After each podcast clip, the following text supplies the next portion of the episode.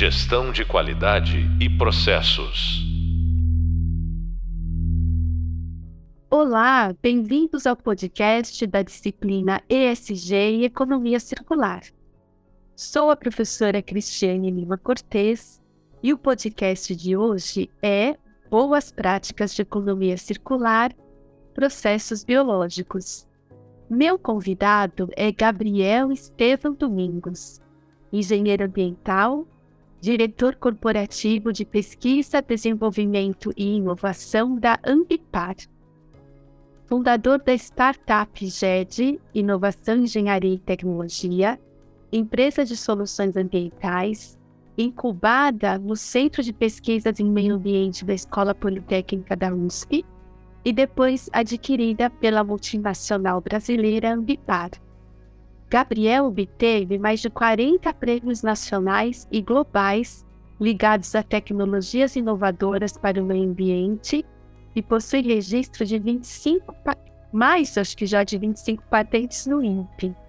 Gente, eu conheci o Gabriel quando ele ganhou o Prêmio Comércio de Sustentabilidade como microempresário, após ter sido laureado com o mesmo prêmio numa edição anterior como aluno de graduação. Desde então, minha admiração por esse jovem brilhante só aumenta. Gabriel, muito obrigada por aceitar conversar comigo sobre economia circular, particularmente os processos biológicos. Eu tenho certeza de que vamos fechar o nosso ciclo de podcasts com chave de ouro, Gabriel. Muito obrigada. Oi, Cris. Satisfação enorme voltar aqui, né? É, você contando toda essa trajetória, né, de perseverança, começando bem pequenininho, né, de uma simples startup lá em Cubatão, depois passar por um processo de incubação, e hoje fazer parte aí de uma grande multinacional que é, já está chegando na liderança global nessa temática. Espero honestamente contribuir, contribuir bastante com, com esse tema.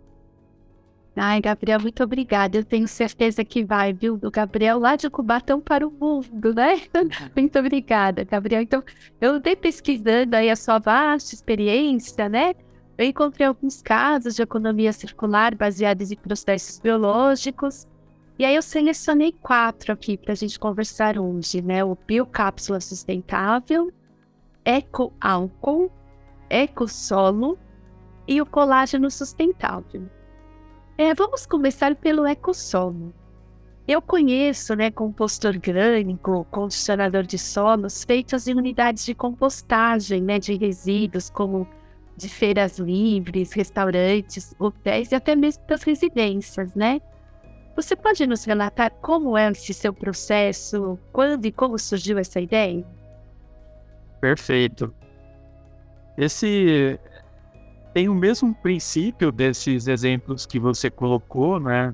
Desses processos de resto de alimentos e tudo mais, só que numa escala mais industrial, né? É, nós aqui, por exemplo, nós utilizamos muito é, os resíduos da indústria de papel e celulose. Nós sabemos que no Brasil é um segmento muito forte, né? Nós temos aí nível glo global, estamos entre os três maiores produtores de papel e de celulose do mundo, né? E o Brasil tem uma consequentemente gera uma grande quantidade de resíduos orgânicos.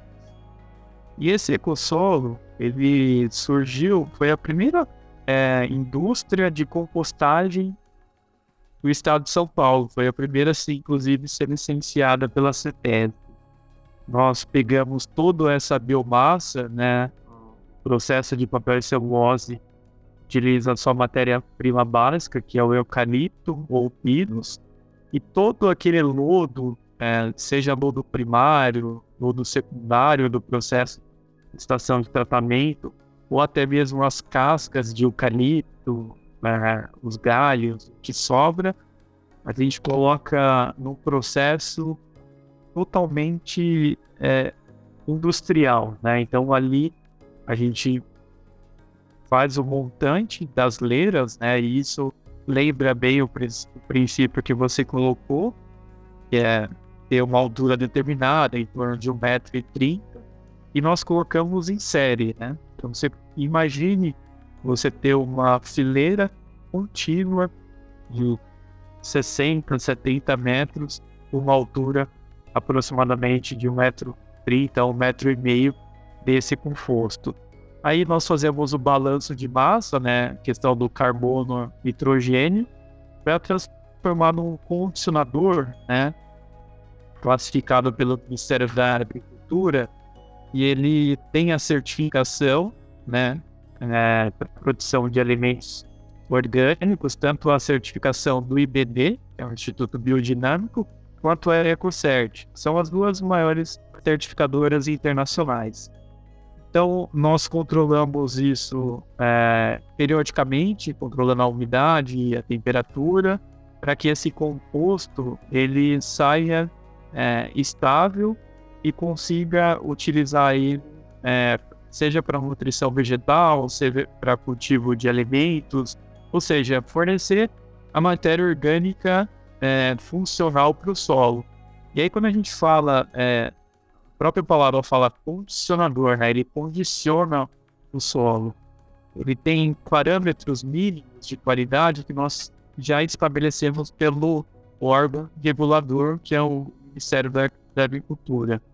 Então lá a gente tem o parâmetro mínimo de CPC, né, que é a troca catiônica, a capacidade de retenção de umidade, a CRA, e a quantidade de matéria orgânica. Então, é, por meio desse processo de decomposição natural, milenar, né, a gente não, inventou a roda, é, a gente já utiliza esse mesmo princípio lá de trás, só que de uma maneira contínua. E só para vocês terem ideia, somente em uma indústria de papel celulose que nós fazemos esse processo, são quase 200 mil toneladas por ano né? Nós fazemos isso em quase todas as indústrias de papel e celulose. Então são equipamentos que fazem esse, essa aeração forçada.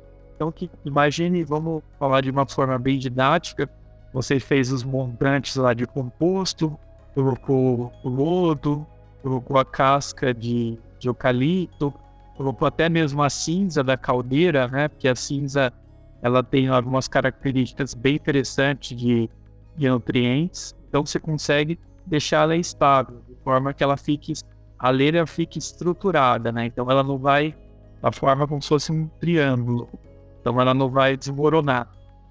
E aí você faz a aeração forçada, ou seja, você pega a parte de baixo da, da base ali do composto e joga para cima, fazendo esse, esse ciclo de revolvimento, de forma que é, taxa de oxigenação e o controle da temperatura, ele se mantém de uma maneira positiva para as etapas biológicas que ali é, acontecem, né?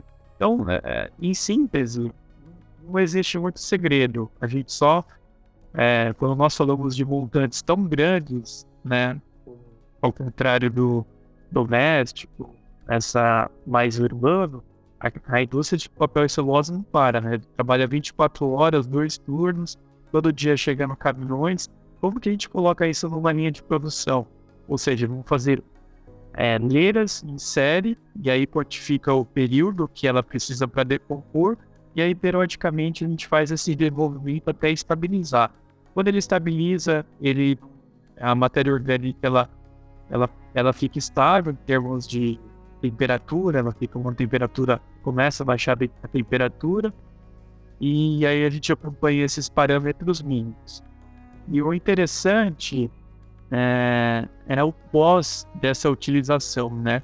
Quando a gente fala de, economia circular, de processos biológicos, né? Apesar de ser uma coisa muito já difundida, a política nacional fala muito da, da questão da compostagem, você tem uma grande quantidade de matéria orgânica, de biomassa não contaminada, a gente acaba fixando essa matéria orgânica no solo. E assim, a gente conseguiu no ano passado é a primeira monetização de créditos de carbono no Brasil por meio de fixação de matéria orgânica no solo. E fechando assim o ciclo do carbono. Creio que eu, eu consegui explicar todo conceito.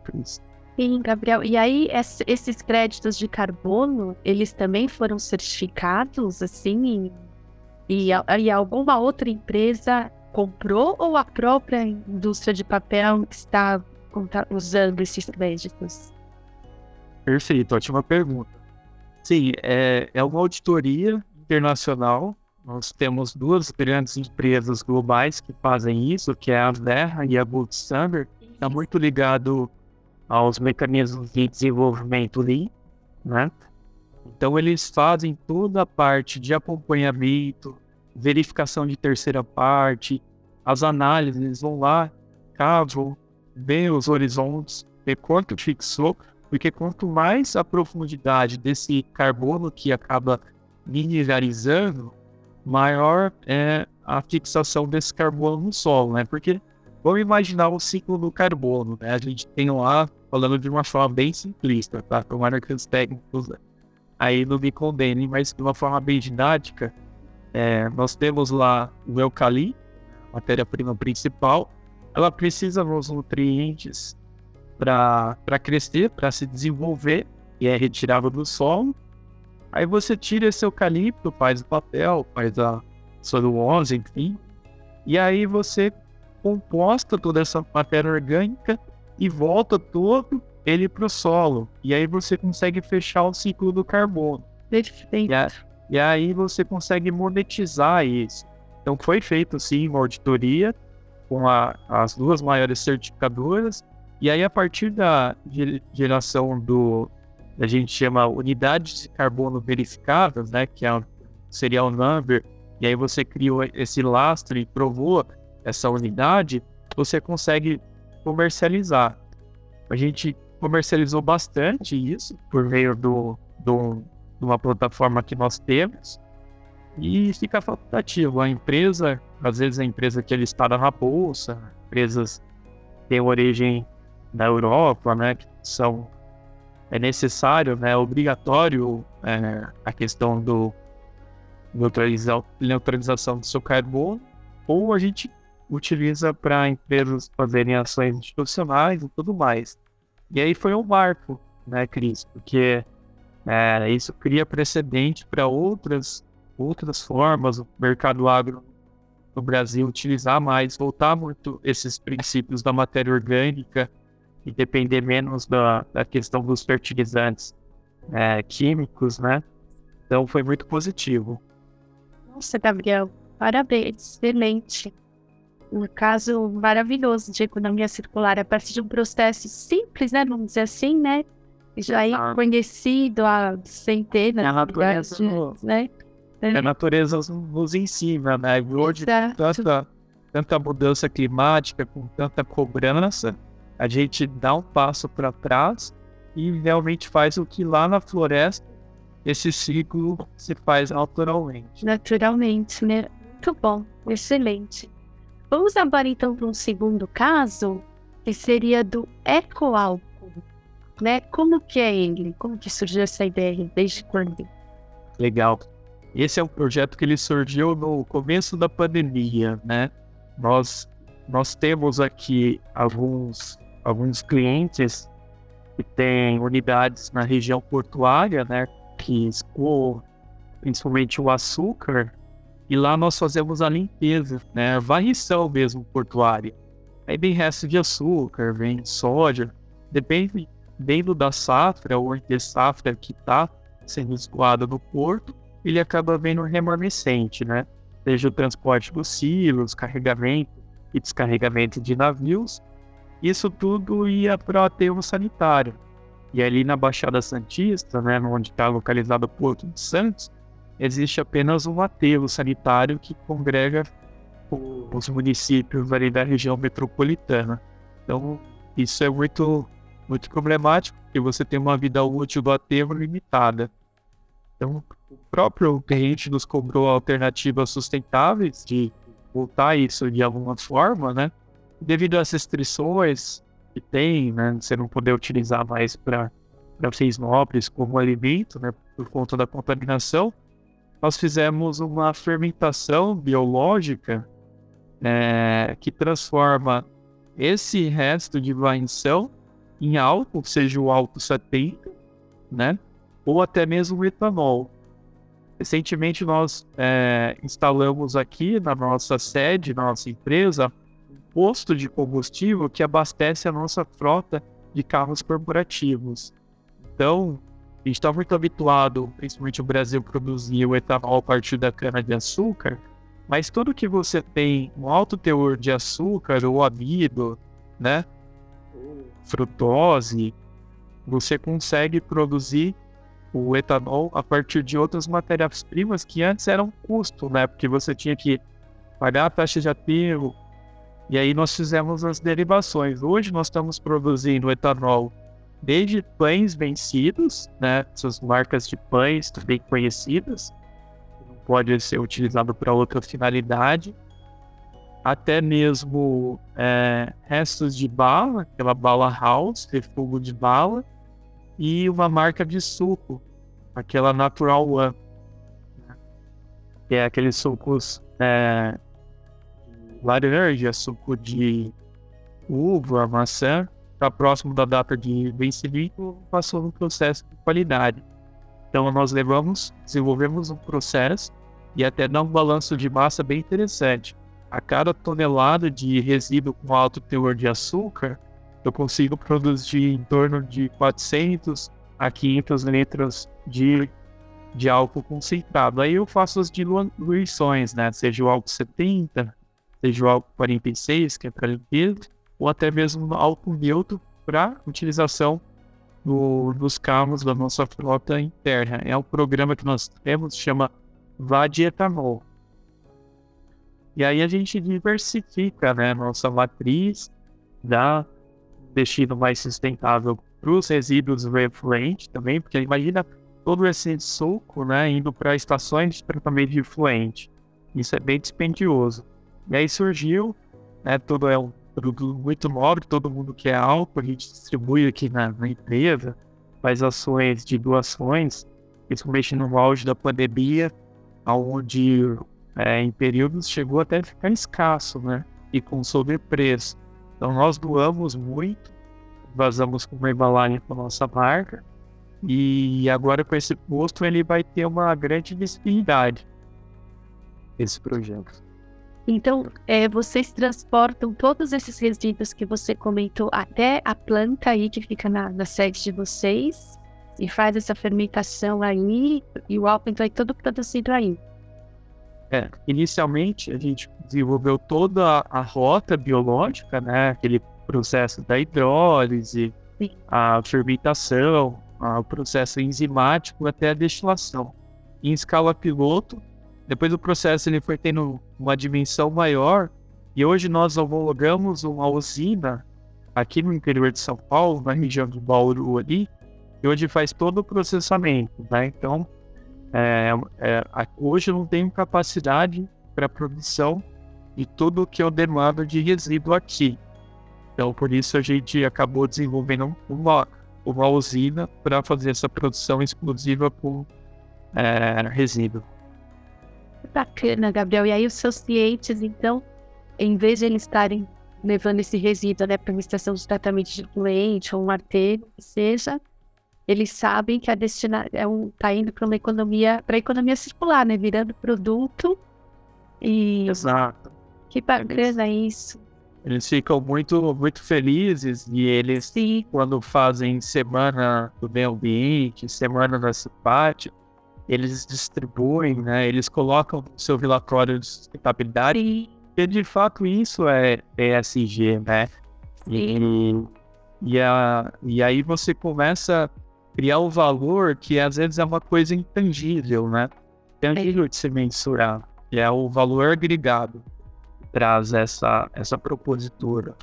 Verdade. Então esse, esse eco-álcool não é comercializado, ou também é?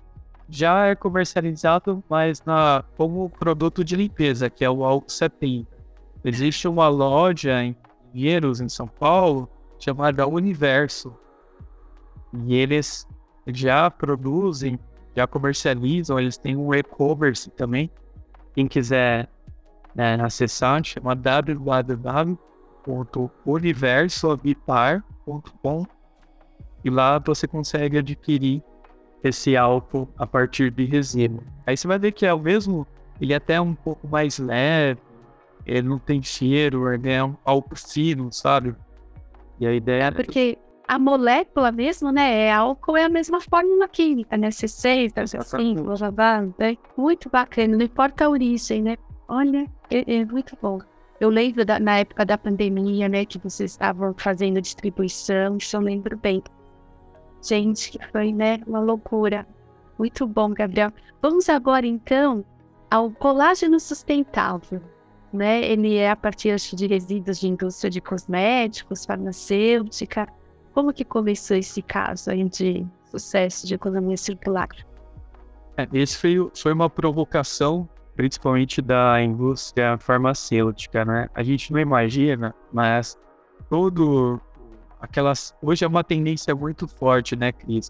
A gente tomar o fármaco é, em cápsulas gelatinosas. Né? Você vê o próprio é, Dramin, que é desvio, ômega 3, complexos vitamina, até pelo nosso organismo ele tem uma assimilação mais rápida do que propriamente o comprimido tradicional. Né? Ele fica aquele invólucro e que consegue manter ali e dissolver rápido no nosso organismo.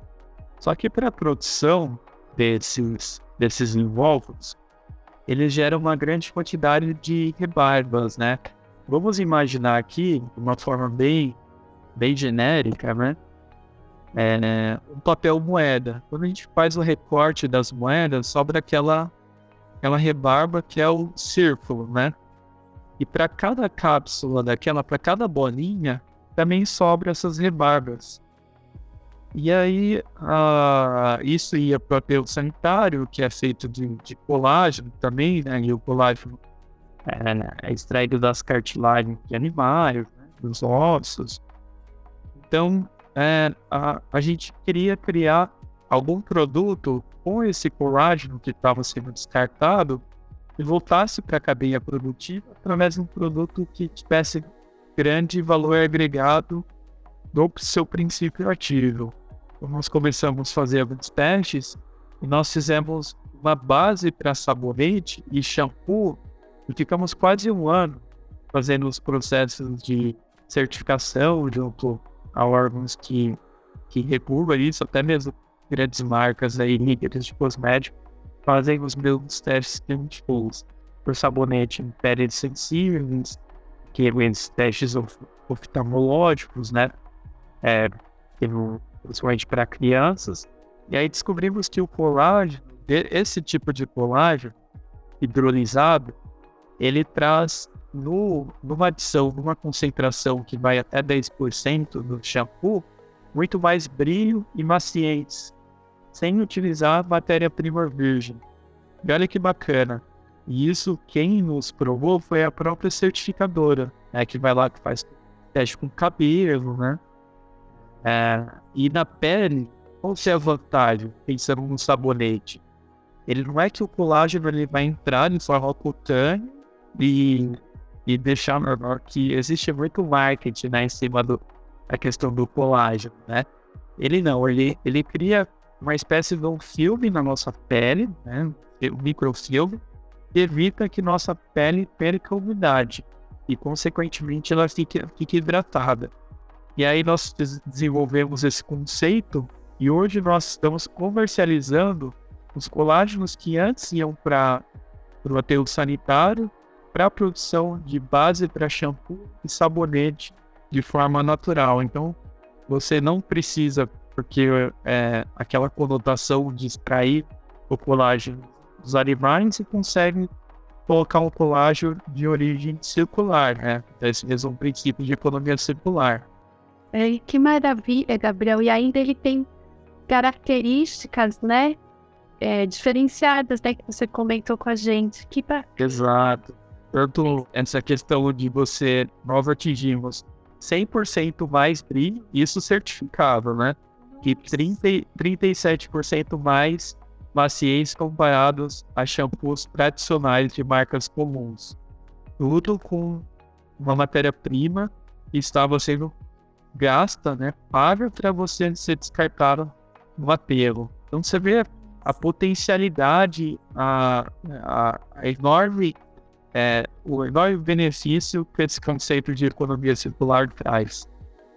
É, porque imagina que desperdício, né, de matéria-prima. Sem dúvida. Não. Imagina toda a cadeia de, de fármacos, de vitaminas, de complexos. A gente pensar que tudo aquela bolinha gera uma, uma, uma sobra, um reporte para fazer a bolinha. Então, quanto que nós, só um cliente nosso produz em torno de 70 toneladas por mês. Né? Nossa, tá. Nossa, os números são realmente grandiosos, né? E que maravilha. O, o último pro, produto aqui, né, que a gente separou para poder estar tá falando hoje aqui com os nossos alunos no podcast é a biocápsula sustentável, né? Eu não sei se é o último que foi desenvolvido, mas eu tenho visto você aí ganhando prêmios, dando inúmeras entrevistas e programas lá na Cidade de Soluções, né? Conta pra gente, assim, a cereja do bolo aqui. é, sem dúvida. Esse projeto está dando uma repercussão é, que nós não imaginávamos, né? Porque é, quando você traz uma uma tecnologia para reflorestamento em massa, utilizando baixo custo e escalonando, você simplesmente resolve o problema e, nossa, é, voltei agora da Amazônia, né? Visitei áreas de matamento, garim. Você imagina reflorestar toda essa, essa área, fazer todo esse processo basicamente, a gente seguiu esse mesmo princípio. A indústria farmacêutica, ela trouxe as cápsulas, aquelas cápsulas que abre e fecha, tem a parte tampa aí normal, é, que também não estava sendo utilizada, que muitas vezes só é, sobra porque às vezes não atingiu o pigmento adequado, né? Porque eles têm lá colorações. Vamos imaginar que um, é, um antibiótico né? O antibiótico é aquela cápsula, né? Colorida, né? Um lado branco, outro lado de escor. Então, aquela cápsula que ela vem, ela, ela não teve contato com o fármaco, ela tá nobre, né? Ela não foi injetada nada ainda. Existem milhões, milhões dessas cápsulas, que também é gelatina, é colágeno. E, nós, e eles falaram, olha, esse é o único resíduo que a gente deu um destino. Na, na época, achei medicamentos, é, teriam algum trabalho para dar circularidade a esse resíduo. E aí nós fizemos uma análise agronômica e vimos que o, é, existia muita, muitas propriedades ali de fósforo, nitrogênio, mesmo pequenas quantidades, mas que eram interessantes. E ele é um produto compostável, orgânico. Nós introduzimos o ecossolo dentro dessas cápsulas e injetamos sementes de árvores nativas e vimos a comparação do lançamento disso é, comparado a uma semente jogada tradicionalmente. Vimos que você funciona como se fosse um 3 porque você protege a semente né, contra fungos, insetos, você nutre ela, e você já está trazendo é, os nutrientes essenciais processo germinativo e você cria a umidade, a condição para porque ela em contato com a água, ela forma um gel. E esse gel mantém ali a semente úmida, aumentando a probabilidade de germinação. E aí nós começamos a desenvolver drones e escalonar isso. Drones autônomos que faz a dispersão dessas biocápsulas é, em várias regiões que conecta as coordenadas geográficas, é, faz o voo de forma autônoma. Hoje a gente, nós temos um software aqui, nós colocamos quadrante da área, né, a latitude e a longitude, e ele vai lá, consegue carregar cerca de 20 mil biocápsulas e faz um hectare de plantio por voo. drone elétrico, emissões, e ele volta para o reabastecimento. E o próprio drone, ele coleta as coordenadas geográficas, ele coleta a imagem de alta é, resolução e também até a temperatura, né? Porque você vai mudando, vai reflorestando, você vai esfriando mais a terra. E aí, deu. Parece que é, encontramos a solução. Depois conseguimos fazer um equipamento aqui no laboratório, ele faz isso é, em série. Né? Então ele injeta a semente, ele injeta o adubo, tudo natural na natureza, e a gente consegue fazer cerca de 30 mil unidades, 30 mil biocápsulas por turno de 8 horas, com apenas um operador. Então, se eu quiser trabalhar em dois turnos, faço 60 mil. E aí foi uma, uma tecnologia disruptiva, né? Foi uma tecnologia inovadora. E eu falo que é o mesmo princípio do pássaro, né? Que a natureza nos ensina, nos ensina, né? O pássaro vai lá, ouve o fruto, né? Vai em outra região, defere, e a própria fezes dele ajuda no processo germinativo. E isso eu consegui juntar numa uma única cápsula. E testamos em bioma, bioma Amazônia. Agora, inclusive, nós acabamos de fechar uma parceria para fazer a dispersão aqui em São Sebastião, das ilhas que teve o deslizamento, é, que são áreas remotas, né? São áreas que dá para você ir lá, um sistema tradicional de muda e plantar, Estamos agora com, também com uma parceria com uma grande mineradora, né, que tem essa política de redução de riscos, né, principalmente áreas de barragem.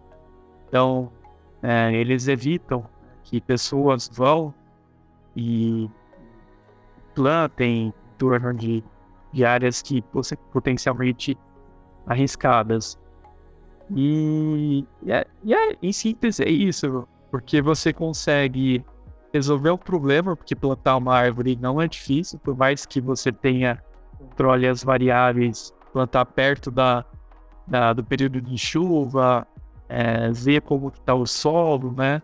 Então você consegue simplesmente pegar solos degradados que sofreram processo de erosão, repor a matéria orgânica dela, junto com o colágeno, que tem os macro e micronutrientes essenciais para o processo germinativo e de forma automatizada, autônoma, sem emitir é, é, gases de efeito estufa e colocar em grande escala. Porque essa é a questão, né, Cris? A questão é como que a gente refloresta tudo que a gente desmatou de uma forma viável, né? Acessa áreas remotas, uh, acessa áreas que você, como essa de São Sebastião, você não consegue, né? São ilhas que você não tem acesso e não tem como escalar. E tudo resíduos que antes ia pro aterro. Então é resíduo sendo transformado em árvore. E aí tem dado muita repercussão. A gente está representando o Brasil, estamos indo para o quarto prêmio internacional, ganhamos 10 prêmios já com esse projeto. E a gente fica muito feliz, né? principalmente os clientes, de você transformar um resíduo numa coisa tão, tão bela, tão, tão vital que é uma vida, que é uma árvore. Verdade. E vocês já fizeram com várias espécies nativas, então, diferentes, né? Sim. E tem dado tudo certo.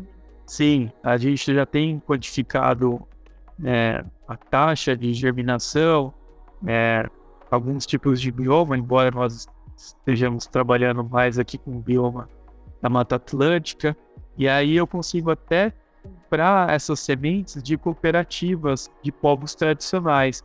Nós temos uma cooperativa aqui de caiçaras que a gente compra, e aí você fomenta a geração de renda, eles vão lá na floresta e colhem essas, essas sementes até uma cooperativa indígena lá no Alto Rio Negro, lá na Amazônia. Então, é SG Navios. Né? Sim.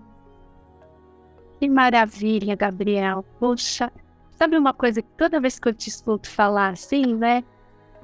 As ideias vão, vão surgindo, parece que todas as ideias, as pessoas às vezes podem até estar pensando, mas você, você tira da, da cabeça, né? e coloca aquilo para testar, para pensar. Como que você sai disso, assim, que você pensa numa viabilidade econômica? Eu lembro da primeira vez que a gente conversou, há anos lá atrás, me chamou muito a atenção que você era muito novinho, você falou assim, é, e eu logo penso na viabilidade econômica, porque eu não faço só para eu quero que dê certo lá na minha bancada no laboratório. Eu quero que dê certo de verdade, né? Como que você faz isso? Por onde que você. Como que é isso para você? É, não, não é uma metodologia tão simples assim, mas existe um modelo matemático, uma coisa. Porque trabalhar com pesquisa é tentativa e erro, né? Eu, e quando a gente está numa corporação muito grande, que nós temos acionistas, né? Nós temos conselho, eu participo do conselho da empresa, é uma responsabilidade muito grande, né? Porque afinal todos que depositam ali é, comprovação, eles querem ver o, aonde está, a gente recebe muitos investidores, muitos empreendedores, muitas universidades. Então, o que, que eu tento fazer desde o começo e tem dado muito certo é mostrar o impacto, né? Porque hoje a, as empresas, eu vejo que eles não estão pensando só no dinheiro, hoje eles querem esse conceito de ESG é muito forte, isso está muito enraizado. Então eles querem ver, poxa, o meu resíduo transformado numa árvore, isso eu coloco no meu relatório de sustentabilidade, eu não estou só que trazendo o né? eu estou trazendo a minha parcela de contribuição para futuras gerações, eu estou trazendo é, um posicionamento no índice de sustentabilidade que faz elevar minha ação, e aí eu sempre trago eles para dentro. Porque até, até cito um exemplo desse que nós falamos há pouco do colágeno, né?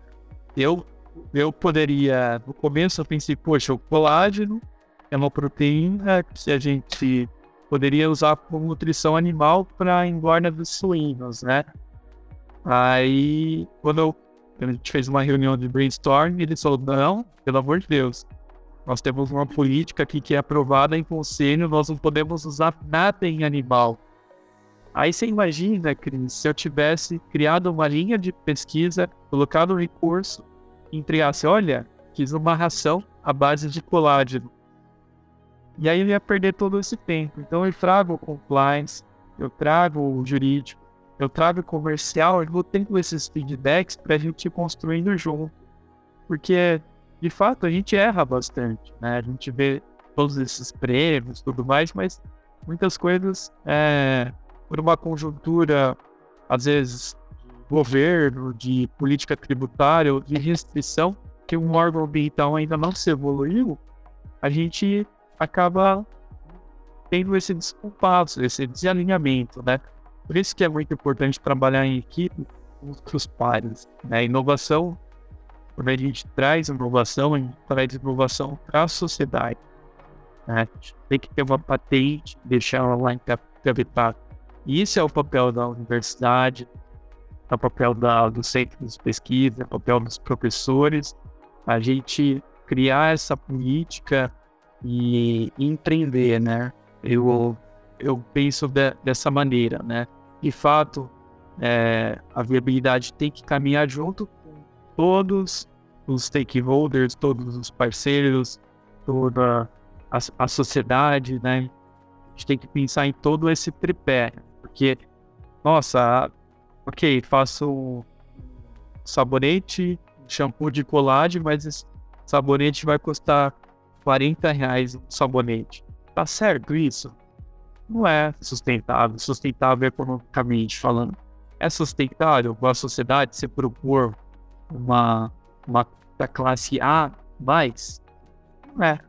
Então não adianta a gente seguir essa linha, a gente tem que ser coisas factíveis. Então é isso que eu penso e, e tenho feito esse exercício, tenho, tenho modéstia à parte alguns resultados bem, bem interessantes aí que a gente está conseguindo trazer um novo modelo de economia linear para a economia circular. E é isso mesmo que precisa, né, Gabriel? Porque o mundo, né, o planeta Terra não aguenta mais só viver daquela tradicional e velha e cheia de desperdícios, economia linear, né? Exato. E nós estamos num momento que é a maior desde a Revolução Industrial, o maior emprego de capitais em prol de uma causa, seja da descarbonização, seja da economia circular. Então, isso é uma coisa inédita. Então, desde a Revolução Industrial, nunca se investiu tanto, né? Você vê essa crise da, da, da Ucrânia, quanto a Europa está tendo que se reinventar, países como líder, como a Alemanha em sustentabilidade, está lá agora, né, dependendo cada vez menos do combustível, do gás oriundo da Rússia. Então, aproveitar essa, essa mudança de, de modelo econômico, macroeconômico, né, de uma forma geral, alinhado a uma estrutura de bem fundamentada da política nacional de resíduos sólidos, os acordos setoriais, por exemplo, você né, sempre participa, sempre difunde muito isso, e trazer o setor privado pense, é fundamental. Sem dúvida, Gabriel. Bom, olha, só tenho que te agradecer pela sua participação. Eu tenho certeza que essa nossa conversa aqui despertou esse gosto né, pela economia circular aqui nos nossos alunos. Você é uma inspiração muito, muito. Você quer agora dar o seu recadinho final para a gente terminar?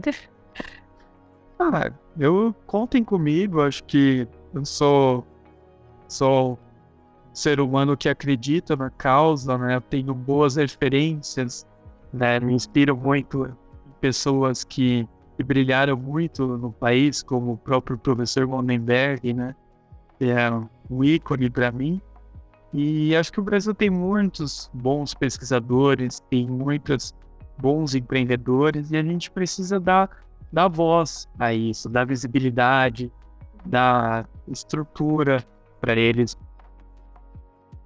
E, e, acho que é o papel da, da sociedade, das empresas, né? A gente quando abre um capital social, né? Vai lá, registra um contrato social que de social a gente está trazendo, né? Então, a tecnologia está aí, as informações estão aí, os questionamentos estão aí, e aproveitar essa onda, né?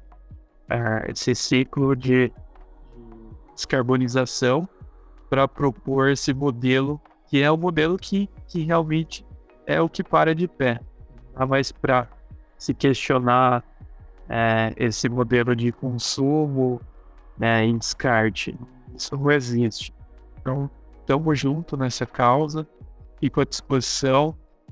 Laboratório, empresa, estamos de portas abertas para mostrar tudo isso que a gente faz e contribuir de alguma forma. Muito obrigada, Gabriel. Obrigada pelo seu trabalho, pela sua dedicação. Os alunos vão poder ver que eu cito muitas vezes nas minhas aulas o professor José Bodenberg, algumas publicações dele. Ele também é uma inspiração para mim, né? Temos isso muito em comum. Muito obrigada, obrigada mesmo. É, você acabou de ouvir o podcast Boas Práticas de Economia Circular Processos Biológicos, comigo, professora Cristiane Cortez, e o convidado Gabriel Estevam Domingos. Agradeço a sua participação. Aprofunde os conteúdos de economia circular nos hub visual e leitura e demais referências sobre o assunto. Até breve e bons estudos. Gestão de qualidade e processos.